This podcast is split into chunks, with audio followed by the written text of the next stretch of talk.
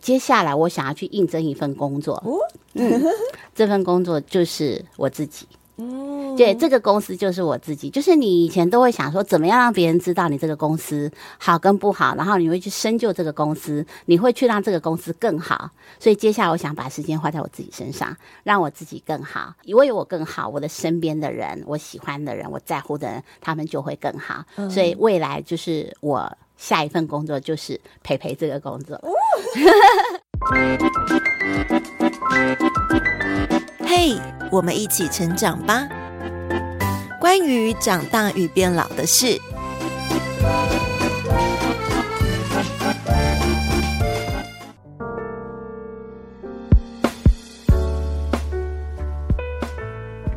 本节目获教育部终身学习经费补助。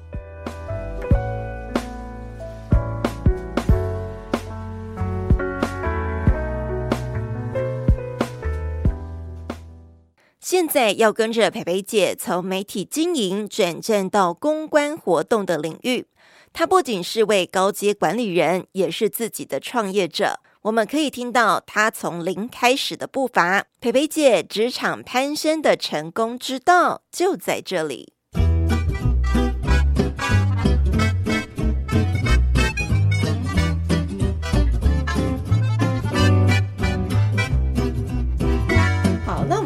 这么多，从台湾然后到了中国这边落地做了很多的事情，然后后来你开始转职，在做一些是公关活动。嗯，那个公关活动跟你在那边开创电台是平行的事时候吗？呃，我那个时候其实，在台湾我是先做公关一些一些活动，我觉得那个时候比较好一点。就像我跟你说，一技傍身，你真的不用害怕。哦、我那时候去，假如说我去标一个案。因为你标案不一定能标到嘛，对，那你没有标到案子的吗？好 就标案你不一定能标到，那你没有标到案，那我就会跟他讲说，哎，我还可以，我可以帮你发媒体啊，啊，哎，你不要，哎，我可以帮你做主持人啊，嗯，对，就是等于说你从上到下，就是每一个东西，就是最最。最没有办法参与的内核，你至少都可以当个主持人。所以我觉得那时候我的工作倒还真的是蛮多的。然后我有固定几个客户，就是呃，就是服务的比较好的。嗯，所以我觉得就是你有一两个可以支撑你的客户，我觉得哦，这个也可以给现在年轻人。如果说你想要创业的话，你就记得当你去创一个业的时候，你一定要有一两个支持你的客户，然后。呃，你就不要说，假如这个月赚很多钱，我就把它花光。哦，因为生意其实有淡的，有旺的，有旺季。所以当你在旺季赚的钱，假如说你每个月希望你赚五万块好了，嗯，那如果你这个月赚了十万，你就要告诉自己，我连下个月的都赚好了。嗯，对。那你当你下个月没有工作的时候，你就不会那么慌。也是。然后你要培养，再准备下一。对，然后你培养一两个固定会，就像那时候我手上有 OK WAP，还有那个东升幼幼台。哦。对，这些它就是我一个固定的客户，那我就不。慌，那其他的工作我就可以，呃，考虑我要不要接，我喜不喜欢，我的时间 O 不 OK？所以那个时候做的这个公关的时候，刚好就是我做到屏东热带农业博览会，那个时候我就基本上所有的工作都不能接，因为热带农业博览会那个对是一个 非常大，而且它是一个一个半月的，还卖票嘛，对，就一个展，而且我们是把一个一个十八。十八亩还是多少的地？对，整个夯平，然后开始种东西，对，然后还有一些造型，对，所以就是还挺好玩的。就是它算是一个半月的展，嗯，可是我们大概投入那个工作，大概投入快半年，嗯，然后去做那个那个展，所以那个时候我就没有接其他的工作，刚好大陆那个时候找我，嗯，所以我就只有接大陆跟这个这个工作。嗯，是，所以要自行创业，或是现在很夯的，呃，可能斜杠或是 freelancer 兼。兼职找自己接案的，其实可能也要一点点这样子的想法。有几个是主要固定的，对。但同时，你的个性，你是比较喜欢跟人有交流。嗯。但是，当你要在商场上谈生意、谈合作，那个会有不同的转变吗？或是你有什么学习在那个时候？呃，我觉得就是，我觉得人本来就都有很多面，你要扮演很，嗯、就像很多女性，她可能要扮演。呃，老婆、嗯、要在职场里面扮演什么？嗯、所以我觉得有些时候，呃，就就假如说，我有些朋友她的婚姻可能讲说不是很好，是因为她老公就会觉得你在家太强势。哦、然后，可是我说句实话，有些时候你娶了这个人，他他就是一个 package 来的，就等于说呢，你不能希望他在外面很强，赚很多钱，然后回到家变得很柔弱，哦、因为有些时候他必须要。他虽然要扮演不同的角色，可是有些东西他必须要有一个平衡点。嗯，对，所以我觉得那个时候他还崩溃耶。对，所以太大。所以那个时候，其实我呃出去工作，就是假如说我去谈判的时候，嗯、呃，我大部分都是告诉我自己，就是你每次去谈判，你就不要觉得这次我有什么目的性来。当你每一次来，你都把目的放在最，就就我要谈判成功，嗯、你往往会失败。嗯，那你每次去的时候，你就告诉自己，就是可是你去谈判的时候。就像我现在讲话可能比较快，可是我在谈判的时候，我的语速会变慢。你示范一次，示范一次。就假装说，呃，我现在在跟你谈这个案子。好，对，然后我，你看我现在速度就会变慢。像我觉得。我就觉得这个是很重要的，就是我会强调。可是当我讲到讲说，我觉得这个很重要，就像我在大陆，可能我在跟他们说一些创意活动的时候，我前面就会速度比较慢，去跟他们强调这个东西的重要性。可当我讲到活动的时候，我速度就会快，我会让他看到我的热忱跟我的喜欢。哎，其实你也把你的广播的特长拉进来，哎，用声音去展现。对，就是你，我觉得就是人会跟着你的情绪，跟跟着你想跟他表。还有，我觉得真诚很重要，就是。你去跟他讲的时候，你要记得，你每一次去的时候，你不要想说，我就是要卖他这个东西。你要去想的是，因为他有这个需求，所以要把这个东西推给他。他为什么这个需求？我要创造出这个需求的点。嗯，所以我每次举个例，我今天要去见任何客户之前，我跟我的小朋友、我们团队，我们都会先做功课，对这个企业很了解，对这个企业做过的事情很了解。就假如说他肯定做过一个很成功的东西，你见面的时候，你在试做的时候就要告诉他。你看，我看到你这些很成功的东西，他就会觉得。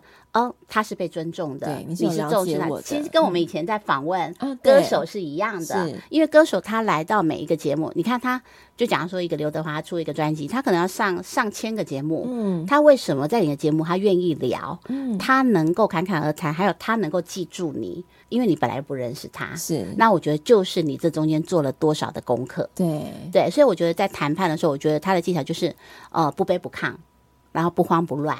然后不要以成交为你最主要的目的。客户如果今天不想谈，嗯，根本不想谈，就不要谈。好，就聊别的。我就跟你聊天，嗯、我就是你的朋友，我跟你一起看到你的问题。如果你相信我，那我们可以一起来解决这个问题。嗯、如果你觉得没有问题，OK，那就没有问题，我们就聊天吧。哇，这个心态的转变也要自己承受得住。那你不要给现在的蓝白河一点建议？对，我们在播出的时候，蓝白河已经结束，因为 deadline 是明天的礼拜三。我觉得其实我我有些时候觉得，我记得我之前有听过一个，他们就说，其实总统，嗯，总统没有学习期，就是他。嗯他没有一堂课教你怎么做总统，是也没有一个学，就想我们做主管，我们可能一路这样慢慢爬上来。嗯，对，因为太少人做过总统，对，所以你也没有太多经验值可以参考，然后你也不见得有太多学习期，嗯、所以有些时候就是你可能就突然间在那个位置，所以有很多思维也许跟不上你的位置。嗯、那我我会觉得，我我不会给蓝白和什么建议，可是我觉得我会给一些政治人物一些，就是我自己的期许，我真的会觉得，呃，就是。在做任何事情的时候，其实你会发觉，你看他们都是把成败看得很重要嘛，因为一定要赢嘛。对对。可是，在这个成败之中，他们有没有真的去看到人的需求？对，人民的需求。对，我觉得你看到，就像其实很多人都在说，谁当选可能不是那么重要，最主要是人民要过得好。嗯，对。那人民要怎么过得好？你到底是为了政治，为了呃要赢你说的这些话，还是怎么样？所以我觉得，其实，在旁边看，有些时候。呃，它是一个很有趣的东西，你可以在旁边看到很多人性。嗯，对，也是，毕竟你跟官媒、官方打 交道讲这么久了。哦，我跟内地的官方真的还打打交道，而且哦，我刚刚没有提到，就是内地其实、嗯、像我们过去，其实我们是不能做新闻相关的东西。哦，在媒体里面嘛？对，因为他会很担心你在新闻你掌握不了，就想要内地，他可能有时候他会有一些什么红头文件了，就是讲说今天有一个事情，他必须要以中央台发布的，你不能自己乱讲。对，他发布了这个讯息，看那个指标媒体，对你才能够说。那可是像我们以台湾，我们可能是收集到一些网络电台，我们就觉得我 可以先讲了。对，他们不可以，所以基本上他不会让台湾人去碰这一块，因为对我们来说可能只是一份工作，对他来说就是他的官帽啊。哦，他让你碰了，他的可能官帽就没了。所以一般来说，我们碰的就是所有的节目的创意、节目的东西。可是新闻，假如我们前面切出三分钟的新闻，我会切这个口，可是这个新闻的审核都是他们内部的。哦，对，我们是不碰的，只有在香港。那时候在香港，因为香港凤凰它其实很多东西我们打的就是一个擦边球。嗯，因为其实呃，我们那时候在香港，我们虽然在香港做，可是我们是做给内地人听的。哦，对，所以你如果做的跟内地的官媒一样那么保守，也没有人要听。嗯，对。所以那个时候我记得就是呃，那个是薄薄熙来的时候，嗯、那时候不是大家都说不能谈吗？什么的，他跟那个习大大对，然后我们就谈了一个，因为他博瓜瓜不是在国外嘛，嗯、我们就谈了如何在国外管理你的别墅。我们用这种方式把那个人拉进来，对对对，切入不同的角度去谈这个事情。管理别墅，对。太有趣了，对，就用这种不同方式来做。但是有那个人名出现是 OK 的，可以可以，就是就是我不去提他爸爸嘛，我去谈别的东西。啊、就讲到那个时候，呃，我们其实那时候台湾选举的时候，我们也是来做，嗯、我们来做，然后我们也希望内地人能够了解台湾的选举到底是怎么回事。嗯，就是我的出发点是希望他们能够知道，所以那时候我们做了很多懒人包。对，就讲到那时候，我们还设计了什么十大大。哦对，一些一些不同的东西，然后呃，我们还设计了一个，我记得我们设计了一个番薯菌，番薯菌，对，就是因为他们说台湾要番薯嘛，薯对，所以我觉得就是有些时候，你同样一件事，你要记得你要传达给别人，就是除非你就是就是你要。战争啊，你要干嘛的？你就是要硬着来。如果不是的话，有时候你兜个圈，你反而可以让他接受你真的想要给他的东西。嗯，是对。这就像为什么他们禁韩，大陆禁韩，就是因为他觉得韩国用艺人、用娱乐文化，其实慢慢在侵蚀他的年轻人了。那他年轻人就会觉得，可是你觉得韩国真的很厉害，在这些娱乐里面，你看他把他的美食。他的音乐，他的什么，对，都推出来。他用他的偶像把这些东西包出来，然后让全世界人知道我。对，哇，他们是蛮反对这件事情。就有一段，他们很很可怕。他们假如说他们决定要禁韩，啊、呃，可能这个节目里面有个韩国人，然后下一集你看到就全部被剪光了，对，再也看不到这个人了。连音乐也不太行吗？啊、呃，不行。假如说现在突然有一个人，他有一些什么什么意识啊，然后。就假如说，呃，只要飘飘你出了专辑，然后你突然间人家就觉得你有一些不当的言论，那我们就要把你关在小黑屋，啊、就是你的音乐我们要全部把它关起来，就不能播，不能拿出来播。对，哇这个就是他们的限制。嗯，好啦，比较 mega 比较多一点。对了，对了。好，那菲菲姐，我们呃聊了很多你工作上很多经历，而且很多很有趣的事情。嗯、呃，你觉得这些工作履历？对你的人生，或是你觉得在我们每一个人必须在职场上，可能有需要厮杀的时候，有需要去展现自己的时候，工作履历这件事情，对我们来讲，你觉得是什么？关于长大与变老的事，在网络广播 BOSS Online 也收听得到，每周五晚上七点准时开播。呃，我小时候，我们、嗯、我觉得现在很多人都觉得学历是最重要的嘛。嗯，那我觉得刚出社会的时候，学历真的很重要，因为人家会看你的学历，哦、因为你前面都没有。对，因为他只能从这里去判断你。嗯、可是我觉得，当你的学历到你出来，你找到工作，你开始去工作里面，你就要开始累积你的职场的。职场的经历，就像你刚刚说的，我们可以带出去给人家看的履历。嗯、那这个履历里面呢，你就必须要让自己，无论你是斜杠，你是什么也好，就是你必须要在这里面让人家看到你的你的成果、嗯、你的成就，还有你的个性、嗯、你的各方面。那我觉得，就像呃，其实我我做了非常多的工作，因为小时候都一直在找我的桃花源，我觉得嗯。这也不合适，我就走了。对，你是转换很快的人，就是我觉得呃不对，我就我就会换掉。可是呢，呃，我觉得他没有让我呃职场说，像有些人说你在一个工作如果没有做很久是会被扣分的。我觉得我之所以没有那么被扣分，主要是。至少你在每一个职场里面都是非常认真的，而且都是可以看到你的表现的。嗯，是对，所以这个资历我觉得他就可以，就是不要设限。就像你不要，假如说我今天可能我在 Kiss，我做完我去港图，我就说哦，倚老卖老，我就是怎么样？不要，嗯、就是你到这里，你就是到了一个新的文化，到这里面以后，你可能能够学到不一样的东西。嗯，这些东西又会为你的履历再加分。我不可否认我，我呃，就是最后。我应该说，我最后一份履历表就是 Kiss 那份履历表我再也没有写过履历表了。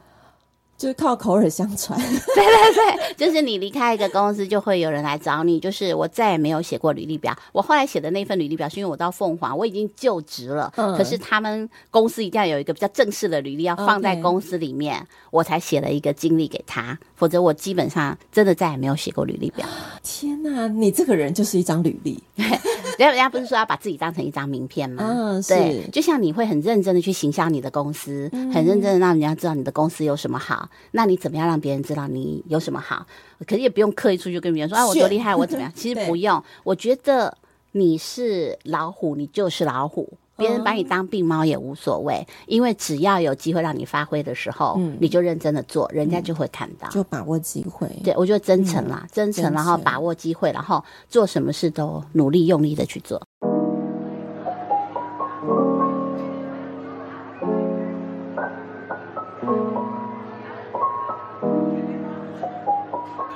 嗯，好，那接下来我们就要来聊到 变老吧。刚刚都是在成长长大，对，但变老的过程也是一个长大。接下来聊就是佩佩姐的回家之路。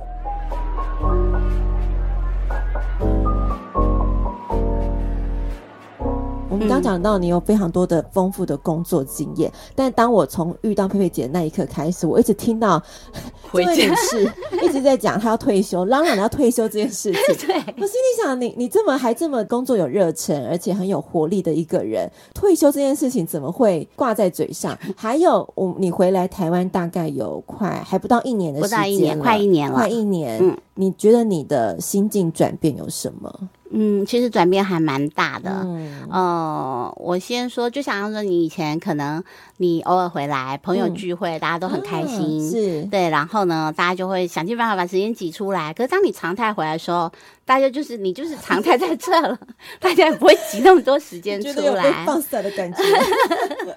还有一个就是，我记得我我上次好像有跟你聊过，就是、嗯、我觉得以前我们就讲到现在，可能很多在听节目的人，可能有很多年轻人，嗯、你平时平常在工作的时候。哦，难得有个假日，你就觉得哦，我假日我要休息，我要躺在家里耍废也好，我要出去玩也好，我要怎么样？我好好规划这个假日，对，因为它是我难得的假期。嗯、可是当有一天你从职场退下来的时候，你的难得的假期，它变成是你的日常。哦，对，你每一天都是假期，你每一天的日常就是这样。我我倒不是说他一定很闲，嗯、你很可能还是要忙家里的事，忙很多事情。可是就是你不再需要在朝九晚五去职场，对对，所以你会变成这些变成是你的日常。嗯、那你怎么样让你的日常塞满？不无聊，而且不让自己跟社会脱节。我觉得这个是每一个慢慢要学会退下来的人要学习的事情。嗯，那当然，我一直喊着要退休，还有一个点是因为我我应该这么说，就是因为我是那种工作就是拼命三娘的个性。对呀，对，就是我就会全心投，而且我因为飘飘跟我一起工作过，我真的可以晚上可以就是熬到几点我都可以，真的。然后早上几点起床我也可以。大学刚毕业的都可以一起熬夜的。嗯、对，这就是我工作的一个个性，嗯，可是我就会觉得说，可是当我想要停下来，让我的脚步慢下来，一旦有工作在这里，我就没有办法。调配我就会投入，所以我比较希望是，我希望有一段时间是我真的就跟我之前每次辞职，我有两个月的时间，呃，去玩一玩，然后再投入一个工作。可是因为我现在要投入的不再是工作了，而是我自己的人生下半场。对，你的生命。对，我要投入这个下半场，所以我必须要有更长的时间沉淀，然后跟更长的时间去思考。那很多人会觉得说，你过去可能因为我其实你也知道，我就是这样到处跑。你看我就是一个是我本来就很喜欢旅行，我可能每一年都出国去玩。嗯、然后呢，还有一个就是我在内地，我就把它当工作旅行。啊、我在内地待了六年多，在香港待了六年多，就等于说我几乎已经有哦，后来又在成都待了五年，我将近快二十年不在台湾。是对，所以在这个点上面，其实我一直都是在工作旅行，工作旅行。嗯、他们就会觉得你突然退下来，你会不会觉得？哎，之前好像没有用啊，没有成就感啊，没有什么的。嗯、我觉得这个东西也是每一个人要试着去会经历过的，肯定是会经历。可是对我来说，可能还好。嗯，对，可能可能我现在还一直在忙。对，可是我觉得总有一天会没有人在找你工作了。哦，对，总有一天你的朋友年纪也会大一点，大家也不会一直聚会。那你怎么样去跟自己相处？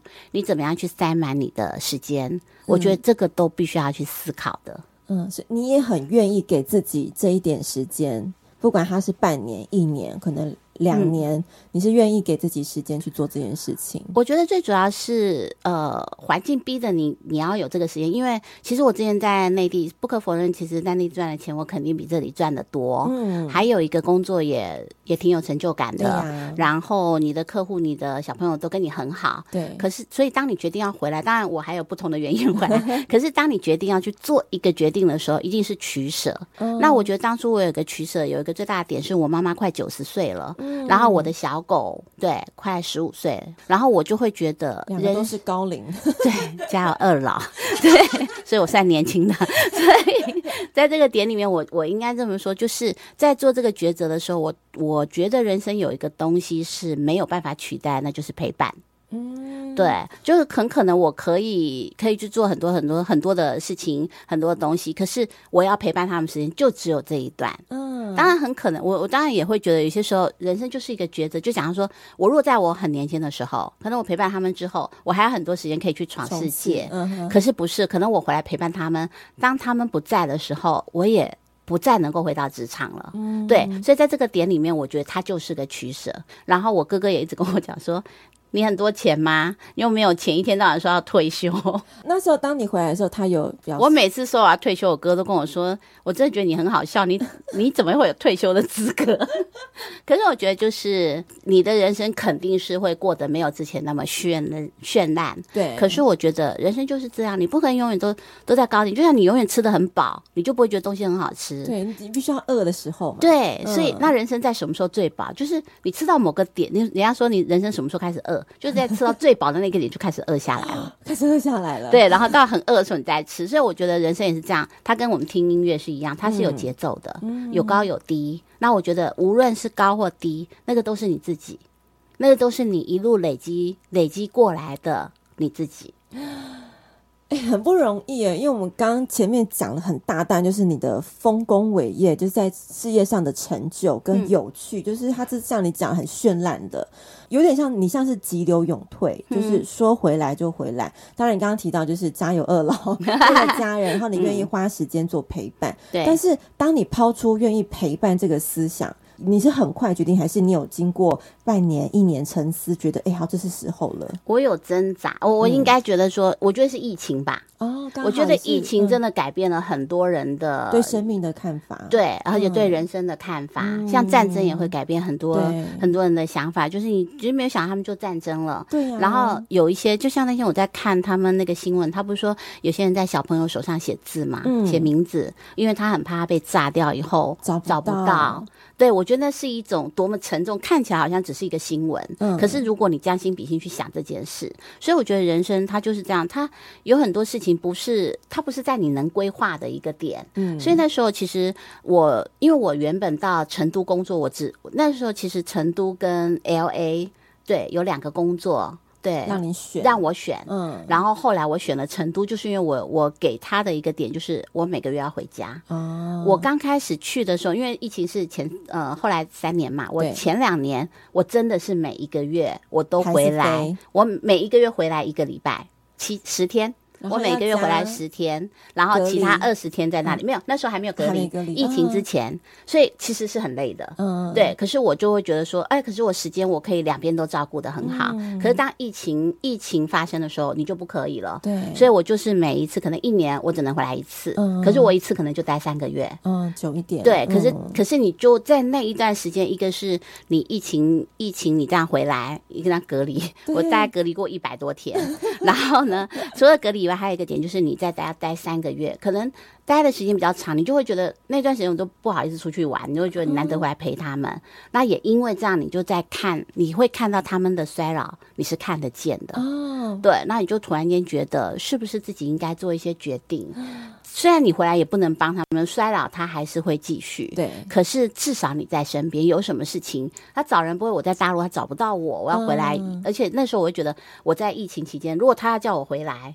我可能等我回来，我根本就来不及做任何事情。嗯，所以我是在疫情的时候。还有一个，我当初出去的时候，我去成都那个时候，其实一开始他们，因为他们跟电台的合约是五年，嗯，五年一约，五年再重签，所以我一开始就告诉他们，我只帮五年。我原本的想法就是，因为我原本已经想回来了，我是后来又出去的，那我就告诉自己，这五年我好好赚点钱，然后回来可以好好退休。哇，那是。对，我那时候的规划真的就是退休，对，就是对，还是要退休。所以我觉得是应该是我一直有在想说，我在什么年龄我就应该呃，慢慢退下来。不错哎，就是你已经把退休这两个字先往前摆了，对，无时无刻都想着这样子，确实在你那努力的过程，你会为了后面而做准备。对，还有一个就是我真的觉得就是，嗯，其实有很多人也常常在喊退休，二十岁、三十岁。哎、欸，但是我我反而没有哎、欸，嗯，所以我是有听到有人在喊，我觉得蛮有趣，让我有一个新的想法。有啊，像我的朋友都会跟我说。他很怕退休，因为他不想让他退休下来。像我有些朋友，我就不会鼓励他退休，因为我发觉他没有兴趣，他没有太多自己的兴趣。然后呢，他每天这样上班，其实他是有依托的。我觉得像这样的人，他突然退下来，他反而会不知道要干嘛。那我觉得我是一个本来就自己很爱折腾的人，我是可以找很多事做的人，所以我觉得我就没有那么害怕退休。而且我的退休应该是说，我只是不再去，因为其实我后来的工作，我也几乎就不是朝九晚五上班。的，嗯，对，我自主性比较高，对，自主性很高，然后我可以去决定我的时间，就想要说，我可以决定我每次放假回来我就要待三个月，对。可是我我所谓的退休，就是我希望不再是把我的人生的重心放在工作，我希望我把我的人生重心放在我我自己，我身边，对，就是你开始回归来，就像我后来开始做运动，我觉得你你。最重要不是因为运动，是你在运动的时候，你在了解你自己。我哪里不舒服，我哪里怎么样，你在认识你自己，而且有那个时间跟你自己的身体相处。对，所以我会希望说，我能够回归回来，不管我过去，如果过去曾经有很多的。呃，经验跟学习，我有没有可能可以回来分享给更多的人？又或者是你的人生，就是我有时候会想说，你的人生的墓志铭，有一天当你去世的时候，你会希望你留下你这个人生，你留下来的是什么？嗯哼，所以我经常在思考的问题。已经想到墓志铭去 我会去变老，我会去变老，还要更更老，更老。天哪，好，我觉得这这观念很好哎，提前。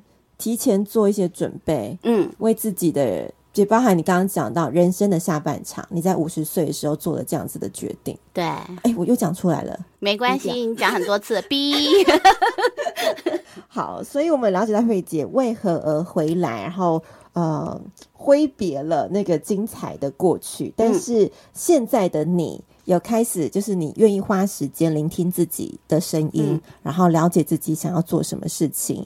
除了家有二老要照顾，选择回家陪伴，还同时面临到一个打击，让培培姐在五十岁才亲身体验到，这世界上真的有这样子的坏人。回归在这一年，好像也发生了一件让你有点低潮。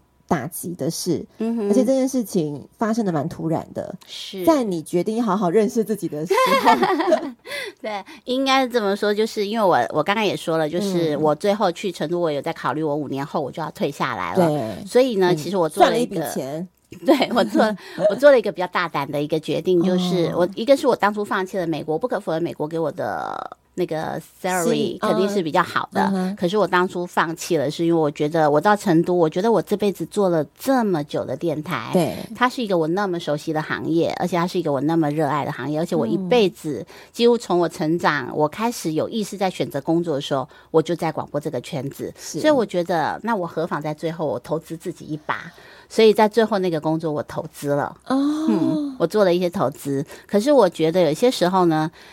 嗯，我觉得人的精明不是每每一个地方的，就像我是可能工作上面很精明，在工作上面我就是什么东西我都可以想在很前面，可是我生活上面我就是一个很白痴的人，对，就是怎么开心怎么来。那、嗯、所以呢，在投资这个点上面，其实你得把它当成一门生意，可是我是把它当成一门兴趣。对，然后你想到你的志愿，对，还有一个我觉得就是相信。嗯，所以当初我把那个我投资了一笔钱，我把这笔钱交给他们以后，我其实没有做太多的呃追踪跟思考。哦，我总是觉得我可以看到这个公司的业绩，我可以知道这个公司的情况。当然，我不可否认，因为疫情的关系，它改变了一些。你可能原本会赚钱的，确实在疫情期间有很多人倒了。哦，那我觉得我们算是疫情期间做的还不错的，所以你可能原本会赚钱的，也许到最后你只是没赚。嗯，或者是你亏了一点，嗯，所以这个我都是可以接受的。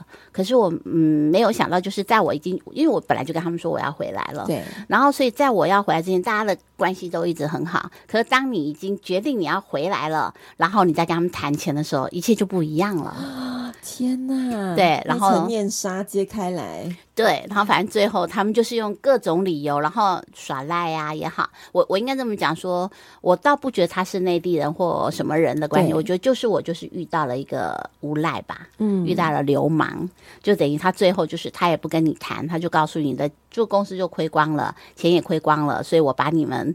我把你们下面的人都解散了，所以他在同步跟我说亏光的时候，他把我下面的人全部解聘了。哇，对，就是等于他们的动作其实是，我觉得是我很可怕的，就是我没有想的，就是有些完全没有想象会会有这种事情发生。因为我我有一次还在跟朋友讲说，以前我们在电视剧看，我说怎么可能那么夸张？等有一天遇到，其实很多电视剧他讲的真的是。真的是真的，只是说他把太多太多匪夷所思的集中在一个人身上，那、哦、就有点奇怪。因为你可能发生一件，你不会发生十件嘛。嗯、对，然后我觉得就是哦，你才发觉哦，人生真的有坏人。嗯、对，可是其实你很多新闻你都可以看到是有啊，而且是在你差不多五十岁这个年纪，对，发现有坏人，对，这样对你的打击应该是更大。而且等于说，在你准备要退休，你等于拿出一笔钱。你在规划你的人生退休的时候，他突然把你这笔钱抽光了，嗯，他让你跌倒，可是你没有重新爬起来的机会，我觉得是这样，对，所以那个时候不可否认，但我觉得我很幸运，我也没有说。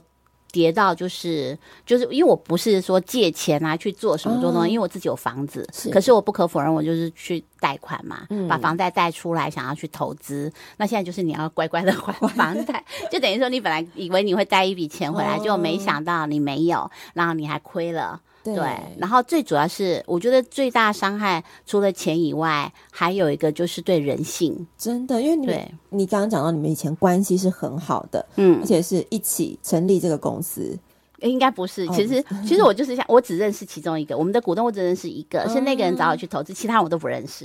可是就讲说，飘飘，我相信你，告诉我你的朋友都是好人，我就相信都是好人。啊、也是对，因为你相信我这个朋友，所以我这个也要提醒大家，就是我觉得，就是我觉得人家什么亲兄弟明算账，当然不要做的那么那么绝对。可是我觉得，一旦是一门生意，嗯，生意它就应该有正常的财报，嗯，它就应该有正常的回报。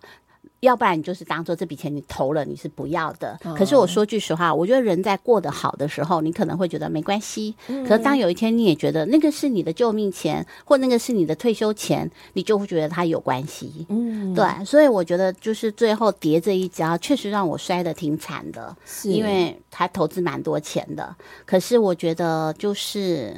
那难道你要永远摔在那里吗？对，他不会还你。纠结，对，嗯，我也纠结过。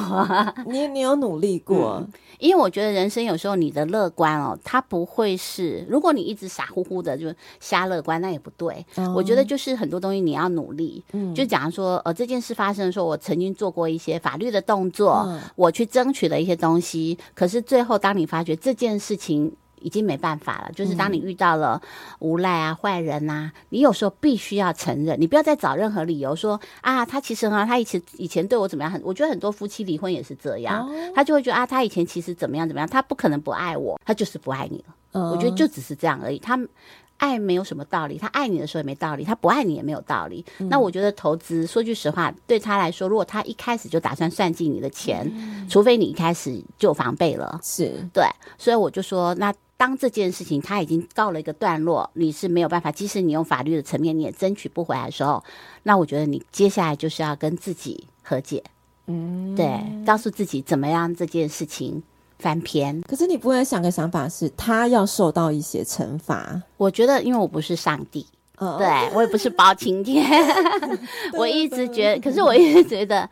呃，人在做天在看，嗯、我觉得总有一天你会得到你应该得到的，可是那个不会是我给你的。嗯，对，就是有很多人的报应不不可能是我施予给他，除非我用暴力相待。就像有人跟我说。嗯我找人去揍他一顿，那揍他一顿又怎么样呢？我钱也拿不回来。嗯、可是我觉得，如果你不去争取，这些坏人就会觉得你什么事都没做，所以我还是采取了法律的动作。对、嗯，至少我后面帮我，因为他是非法解聘我所有的小朋友，他也没有赔半毛钱。嗯、可是最后我帮我的小朋友争取了，每一个人都得到赔偿金了。对，我觉得我还是让他。虽然这个惩罚对他来说真的微乎其微，对微乎其微，因为他拿了我们的钱，可是大笔的。可是我觉得这个东西就，我觉得自己也有错，嗯，对，就是自己当初太相信。那我觉得那就为自己的这个错误买单，嗯嗯，就是你不需要，就像他们在说，有些悲痛你不需要忘记。可是你要记住，可是在这个悲痛里面，一定还有一些开心的或你学到的东西，嗯，你就记住这些东西就好，强化那一些，对，然后下次不要再这样了，没有下次，都，都几岁了？哎，有些人会一直栽这个坑呢，也不知道为什么，这就是你没有学会，是，所以痛定思痛，对对对，所以原来就是再也不投资了。这件事情我在访谈前特别询问培培姐。愿不愿意分享？因为可能在职场叱咤风云的人，不会想要向大众揭露判断失误的时候，而他不假思索，一如往常，开朗的跟我说：“没问题啊。”所以这段访问非常感谢他的真心分享。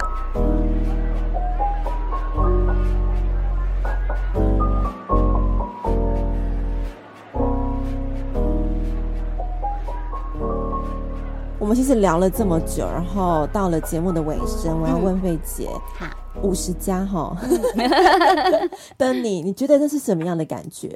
我觉得，嗯、呃，你有时候会很开心，就是到这个年龄，其实你是可以很自在的。因为你已经知道你呃你的选择或者你的人生或者你的什么，其实有很多东西是你改变不了的。嗯、就像我没有结婚，我不可能明天就跑去结婚。对，Why not？没有找到我喜欢的人。所以我的意思就是说，我觉得你要学会就是接受这样的自己，就像我刚刚说的，这样的自己都是。不断的人生，不同年龄的你的自己，累积到现在。如果你问我说，你人生后悔有没有什么后悔让你重来一次的？我记得人家常常会问这个问题。可是我说实话，如果你让我重来一次，我相信还是这个结果，因为你就是你，你的个性就是这样。可是我觉得你再回到那个年龄，你还是没有成长。可是我觉得，当你到 这个年龄，我觉得你成长到某个时候，我觉得你可以慢慢去选择。选择就是舒服的生活，喜欢的朋友，嗯、不要再把时间浪费在一些不该浪费的人事物身上。这个在年轻的时候你可能想不到，因为年轻时间有大把都可以浪费。然后我的青春活就是活力正旺盛，有很多的精力。对，当然我们现在你也不能说我们没有精力、没有活力，因为很多五十加的人，嗯、他可能现在还是很有精力，可以去做很多的事情。嗯、是，可是我觉得是心境，心境是心境上面你会变得比较平静，嗯、你没有那么汲汲营营。你没有那么需要去证明自己，因为你知道自己是什么，然后一定有比较开心的时候，比较不开心的时候。那我觉得就是。一定就是让自己就是平静一点，就是当你很不开心的时候，你要告诉自己，你还是要这样吃饭，然后你该做的事情，就是你让你的每天的日常还是在做。有时候悲伤它就会过去，因为你跑起来就会有风。嗯，对，所以我的意思就是说，我觉得不管你在什么年龄，我觉得就是活出那个年龄的样子，也不用去担心现在的你还不够好。这就是你的样子。对，还有一个就是，当然你不够好，我觉得你要自我检讨，因为有些人在职场里面，我我不可否认，有些人在职场一直被老板否定，他觉得你不够好。嗯、那我觉得这个时候，我都会告诉我小朋友，你要回去思考，你是不是真的不够好？如果你真的不够好，那你就要改变啊。如果你不愿意改变，是你自己要过这样的生活。哦、可是如果你觉得你你没有，就是确定这件事情你是没有的，因为有些时候也许是你的主管不够好。哦、对，所以我觉得就是你要学会去认清。跟学会去判断，嗯，我记得我看过一个韩剧，我觉得我很喜欢他那个那个结，就是结尾他在说，就是每个人就是他也是一个就广播主持人，他就是每次来就问候听众你好不好，嗯，对，就飘飘你今天好不好？他说，可是你从来没有好好跟自己说，呃，培培你好不好？嗯，然后从来没有跟自己说过晚安。你总是跟别人说。那我觉得就是，无论你现在几岁，我觉得你要学会有些时候跟自己说说话，是对，看到自己的优点跟缺点，然后看到自己的好跟不好的地方，然后呃，去过属于你自己的生活。啊，跟自己对话。对，那来到我们今天节目最后一题，我要请培培跟你自己谢世培，嗯，谢世培跟谢世培 来讲一段话。我想要记录现在的你，嗯，因为今年是二零二三，啊即将来到十二月，我们可能好。我记得我以前哦，就是在做电台主持人，那时候我在 Kiss 的时候，嗯，我记得我每一年的十二月三十一号，我都会做一件事，我会开着车，嗯，然后到一些我觉得。很有意义的地点，或者我很喜欢的朋友的楼下，你要干嘛？没有，我会经过，经过，对，我会经过，然后我觉得他们就是，嗯、呃，就是在我的人生里面非常重要的一些人。哦、对，每一年十二月三十一，我都会做这个动作，然后我自己细数一下我自己，我自己拥有的财富，而不是去细数你失去的东西。嗯，对，然后感恩的时刻，对对对，嗯、因为我觉得唯有就是你心中充满了很多的。呃，爱呀、啊，很多的感激，嗯、你才能够一直往前走。就想要说，我即使在大陆呃被骗完回来以后，我觉得你也不要一直去记那些不愉快的，因为他一定还是有一些愉快的事情在里面。嗯、所以我觉得，如果你说呃我要跟我自己说什么，我记得那一天我跟我自己想，我就有一天我坐在家里，我突然在想，我这辈子我遇到每一个工作，我都很认真，因为我记得李国修老师有说过一句话，就是呃你一件事情，当你一件事情。做到极致，你的人生就功德圆满了。嗯，是。那我觉得我在广播这个行业，我真的觉得我是功德圆满，就是我真的热爱这个行业，我也很愿意为这个行业，我也一直在为这个行业做到香港，做到内地，然后在台湾等等的。嗯、对，然后我就觉得接下来我想要去应征一份工作。哦、嗯，这份工作就是我自己。